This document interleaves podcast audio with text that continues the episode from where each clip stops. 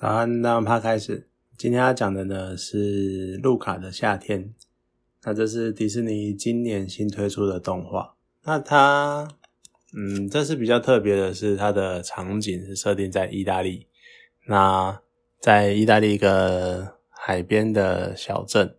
然后发生的事情。那主角呢是路卡，他其实是一只人鱼，那只是他。一直想要看看人类世界，想要看看海面上的世界，但是他很害怕跨不出那一步。那这时候遇到他的好朋友，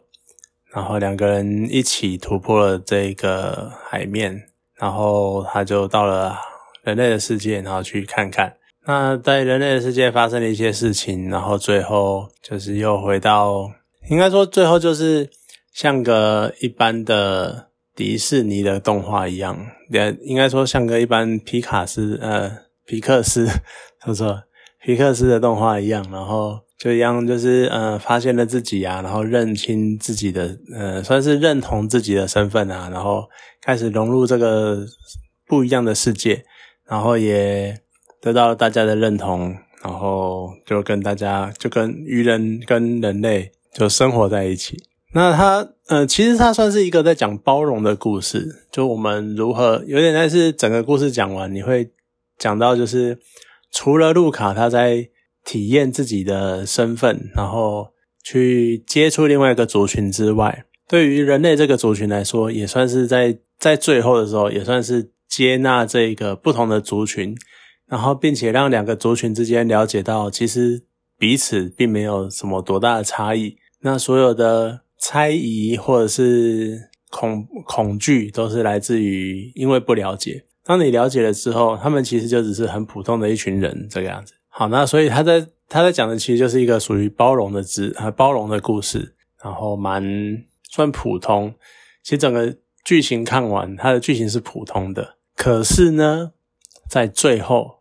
应该说看完之后，你去回想这部电影，去回想这部动画，你就会。多多少少的觉得，他好像在讲了另外一些故事，像是呃，路卡跟艾伯托，他最好的朋友是艾伯托，然后艾伯托他会对于路卡在跟人类女孩茱莉亚对话玩在一起的时候，他会有一种嫉妒或者是吃醋的样子。那那你可能会觉得说，诶，他就是小朋友嘛，然后就是。小朋友玩在一起，难免都会觉得说你为什么跟他比较好的那一种感觉。可是，在后面又有一种，嗯，艾贝托艾艾贝托，他虽然在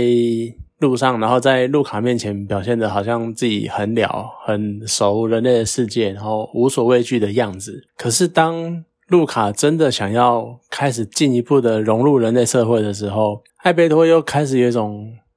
抗拒，然后不想要让。路卡去融入人类社会那种感觉，有点像是好，就一直不断的跟他讲说，你终究不是属于那个族群的，那你不要去试图融入他们的那种感觉。然后你就有一种这种感觉，就是艾贝托跟路卡之间的一种很微妙的气氛。然后还有中间有一段是路卡跟艾伯托在吵架，然后在海边吵架，结果很意外的。然后结果在吵架的过程中，茱莉亚来了。然后艾伯托为了要让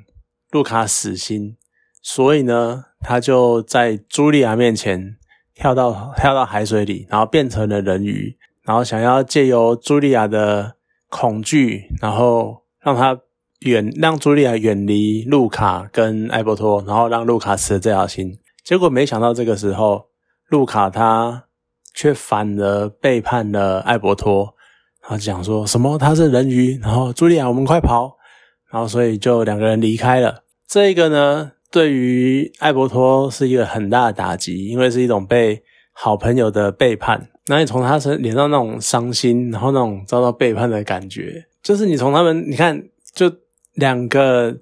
主角之间的那种互动，已经有一点微妙了。然后另外再加上。茱莉亚跟路卡之间呢，你可能会觉得说，哎，好像像是很传统的，就是小男生小女生玩在一起，然后两个人玩得很开心，然后有一点点情愫吗？结果并没有，从头到尾他们两个之间就是非常平淡的没有任何情愫，没有任何火花，然后平淡到甚至有点，你可能相较于其他的以往的迪士尼跟皮卡斯动画，都会有一点觉得好像在刻意淡化男女关系的那种感觉。当然也有可能就是因为我已经先入为主有这种想象了，所以多多少少我都会觉得。路卡的夏天很有可能就是皮克斯在偷渡同性议题，在偷偷的在讲在接触同性议题，但是又没有做的很明显。而迪士尼也放行了，就开玩笑，他是迪士尼，长久以来这么注重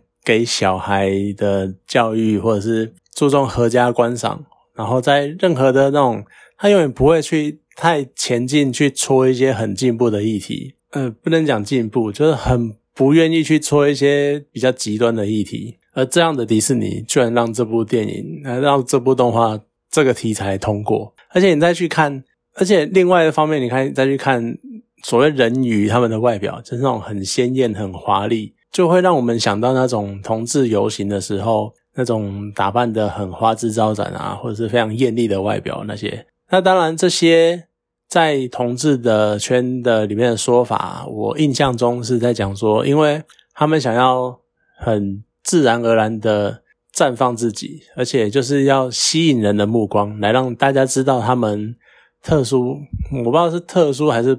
跟大家一样的地方吧，反正就是要吸引大家的目光，所以他们会打扮的特别的花枝招展。那那样的形象，你去对应到人鱼那一个很绚丽的外表，然后很特别的外表，你而且还有那种。路卡每次对于海面上的那一种恐惧、那种不安，你都会有一种好像他在准备出柜的那种样子。就是，然后再加上人类跟社会，呃，人类跟人鱼之间的隔阂的那种对立的关系，你就会觉得说，真的他是在讨论比较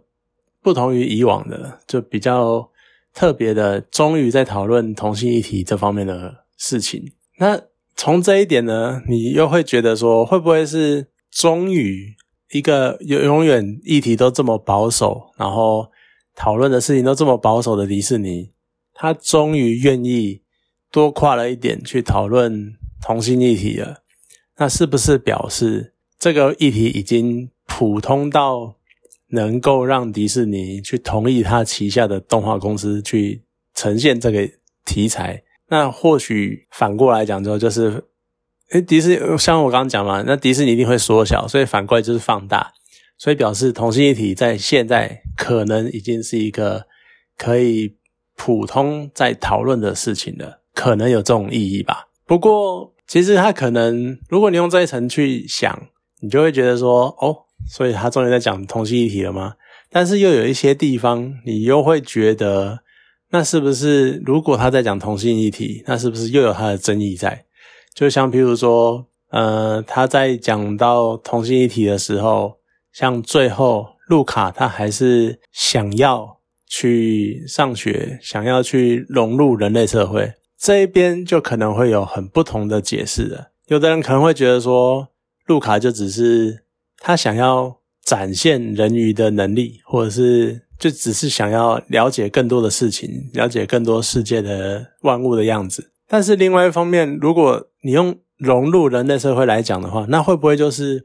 其实路卡他还是想要去成为一般人，成为普通人？这又是另外一个有可能有争议的点。就好，所以终究他还是想要成为一般人吗？或者是他就只是觉得他想要探索这个世界，或者是甚至于让大家他不。不会畏惧其他人看他的眼光，他只是想要展现自己。我就是人鱼，我就是特殊族群的人，我就是可能跟你们不一样的人，但是我可以跟你们和平共处，我可以跟你们平起平坐。会不会就是也是在讲出这样的概念呢？我们不会知道他到底想要表达什么，但是而且这个部分很有可能就是见仁见智，大家自己去想象，在看这部电影的时候，你们想要看到的面相是什么？不过我觉得